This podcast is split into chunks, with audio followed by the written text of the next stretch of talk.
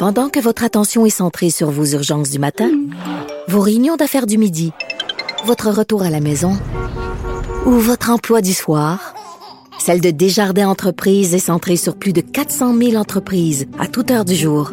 Grâce à notre connaissance des secteurs d'activité et à notre accompagnement spécialisé, nous aidons les entrepreneurs à relever chaque défi pour qu'ils puissent rester centrés sur ce qui compte, le développement de leur entreprise. Parce qu'en immobilier, faut être à son affaire. Suivez les conseils de nos experts. Via Capital, les courtiers immobiliers qu'on aime référer. Bonne écoute.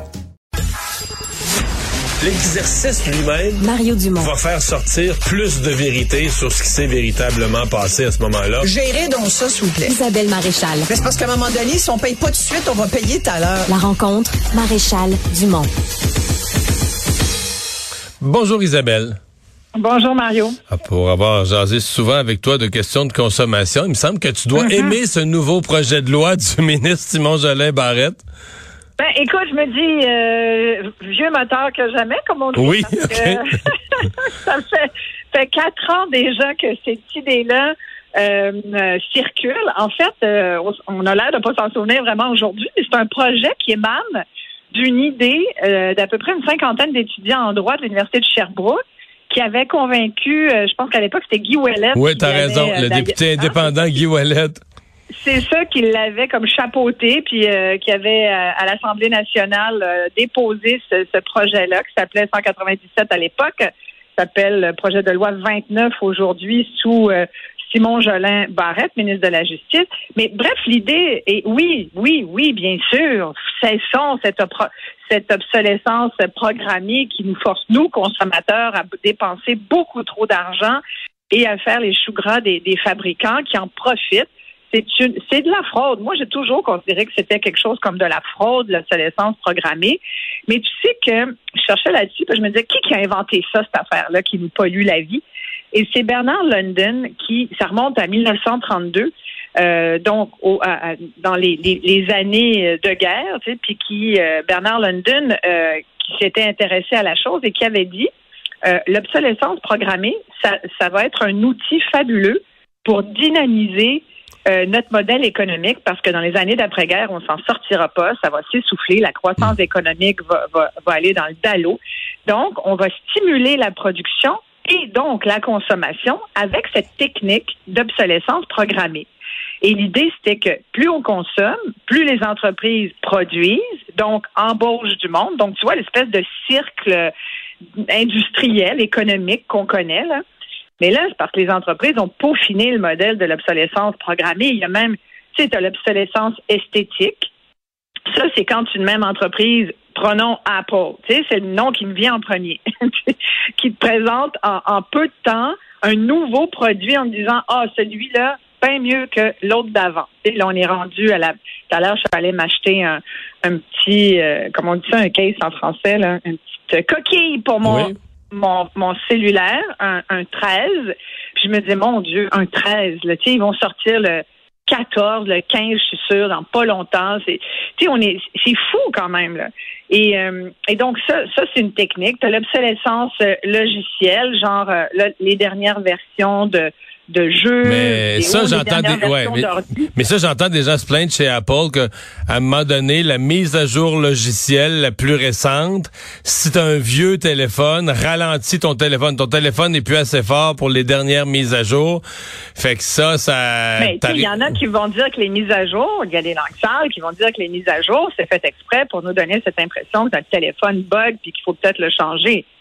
Mhm. Il y a ceux qui, il y a les partisans de charge pas ta mise à jour, touche à rien. Puis il y a ceux qui disent non, non, non, faut que tu fasses tes mises à jour, sinon ton téléphone, il va finir par ne plus fonctionner. Fait, tu sais, on sait pas ce qui se trame, en fait.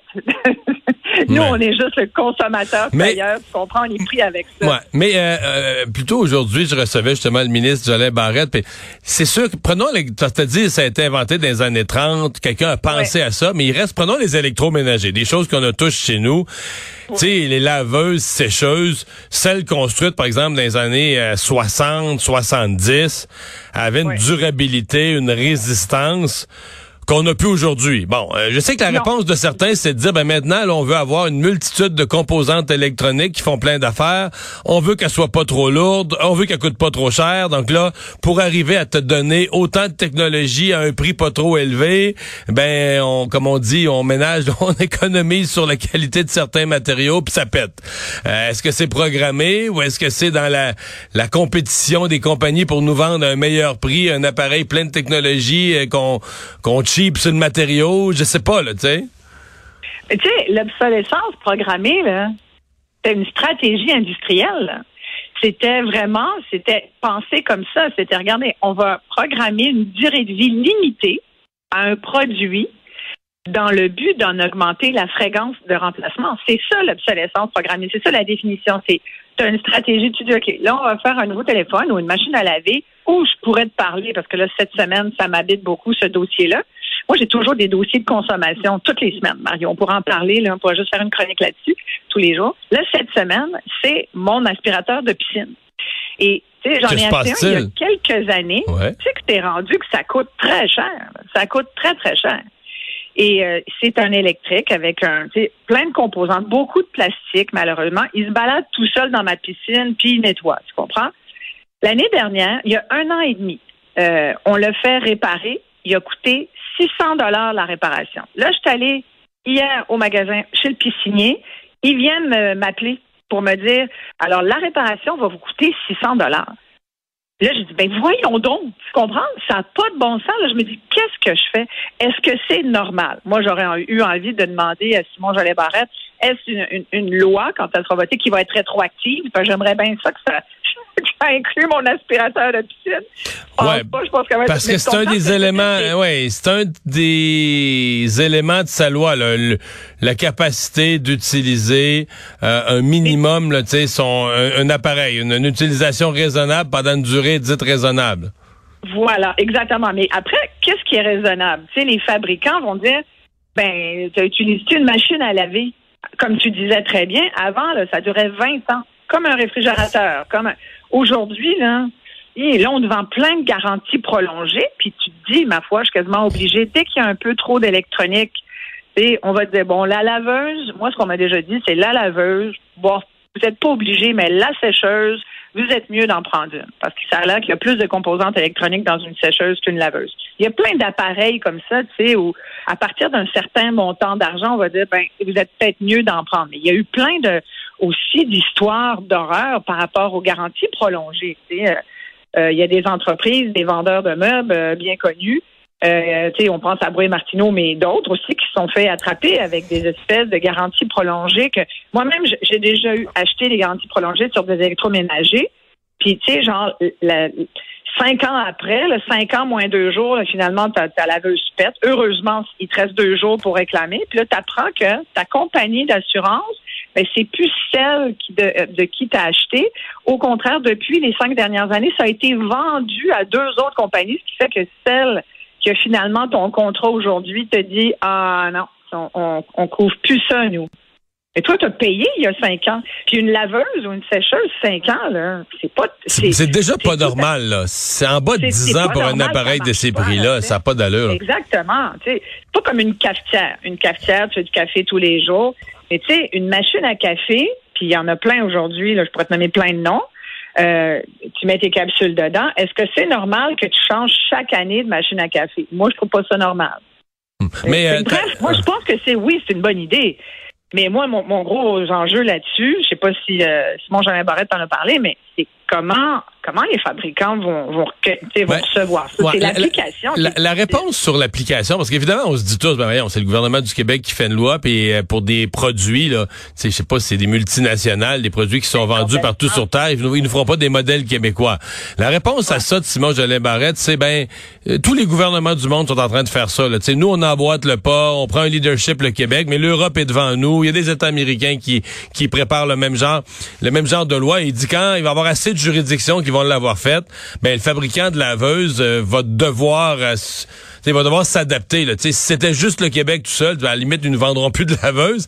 Mais à partir du moment où les juridictions d'un peu partout font ça, les compagnies vont devoir s'adapter. Sur, ouais. sur, la, sur la, la, réparabilité, moi j'ai trouvé intéressante la partie sur la réparabilité, notamment le fait que nommément dans la loi, on dit que les appareils doivent être réparables. Les appareils, les, gros appareils, pas nécessairement une tablette ou un cellulaire, mais les gros appareils doivent être réparables, que les pièces doivent être changeables avec des outils euh, courants, là, des outils courants que, que, les ménages ont, donc des tournevis, des clés. Euh, ça, j'ai trouvé ça. Euh, je sais pas que ça c'est un exemple. Je sais pas qu'est-ce que les compagnies vont faire avec ça, ce que ça va donner euh, à date là, mais c'est ça. Là, on est du bord du consommateur vraiment. Là. Ben, il est à peu près. Mais tu sais, quand je te parle de, de, il est à peu près temps qu'on soit du bord du consommateur. C'est nous qui payons puis qui se font avoir un peu trop souvent. Puis la France est un bon exemple. Euh, il y a aussi toute la question, moi, ce que je trouve intéressant, c'est du chargeur universel. En France, ils l'ont adopté, le chargeur universel. C'est tout à fait plausible de penser que ça, soit possible chez nous aussi. Le problème, c'est que le Québec, c'est pas un pays, là, tu comprends, c'est une juridiction. fait que faudrait aussi que le fédéral s'y mette.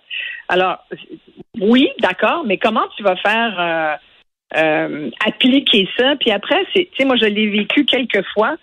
Euh, moi, il y a des, tu sais, par principe, euh, quand, euh, tu sais, je le vois souvent, la loi du consommateur. Tu sais, quand il y a des erreurs de prix dans les magasins, ça m'est encore arrivé dernièrement. Normalement, n'importe quel commerçant au Québec, sachez-le, connaît la loi. afficher la loi. Ils doivent l'afficher. Écoute, j'étais au Renault Dépôt à Brossard la semaine passée, puis il y a une erreur de prix. Puis moi, tu sais, je suis un peu comme toi, je suis une bonne magasineuse. Si je vois l'étiquette, je m'en souviens à la caisse, tu comprends? Là, j'arrive, puis là, je fais comme Ah ben non, c'est en spécial, c'est donc moins cher. Ah, je dis ben, va falloir que vous me le donniez. Parce que quand c'est en bas de 10 tu l'as gratuit. Si tu en achètes trois du même genre, le premier, il est gratuit, en bas de 10 puis les autres, ils te le font au prix euh, qui aurait dû être le bon prix. Euh, mais tu sais, souvent, euh, moi, je me suis même déjà fait dire non, mais ça, ça marche pas ici. Dans une pharmacie, on m'avait dit non, mais ça, ça nous, ça nous concerne pas, nous autres. Voyons, ça te concerne pas, vous autres. C'est la loi québécoise. C'est la loi du Québec. Non, non, mais pas ici.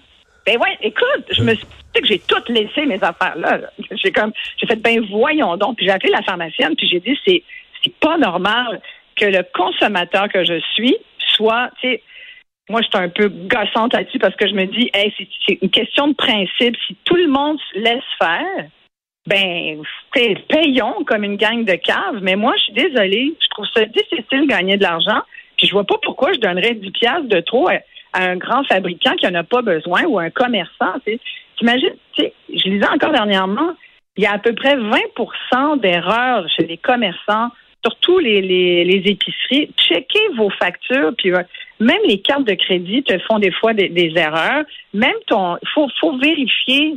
Tu on travaille tous fort, là puis on ne check pas nos affaires. Ça fait partie de notre manque de littératie financière jusqu'à un certain point parce que c'est comme on paye, on paye, puis on, on surveille pas nos comptes. Mais il faut surveiller. faut pas prendre pour acquis que l'autre euh, va euh, n'abusera pas. La meilleure preuve, ben, c'est justement cette obsolescence programmée.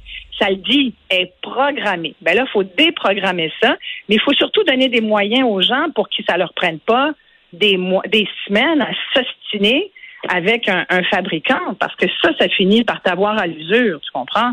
Je t'ai expliqué mon affaire d'assurance la semaine dernière. Je regrette encore d'avoir passé deux heures et demie de ma vie. Tu sais, ben oui, c'est sûr. Tu écoute, puis mon chat, il rit, puis il dit, ma foi, elle apprend pas. Ben non, j'apprends pas, qu'est-ce que tu veux? Mais, mais je me dis, c'est plus fort que moi, je suis pas capable de ne pas me battre là-dessus. parce que Mais je le fais au nom des consommateurs québécois. Et on l'apprécie. Tu le fais, tu le fais en notre nom. Isabelle, merci. À demain. bye bye.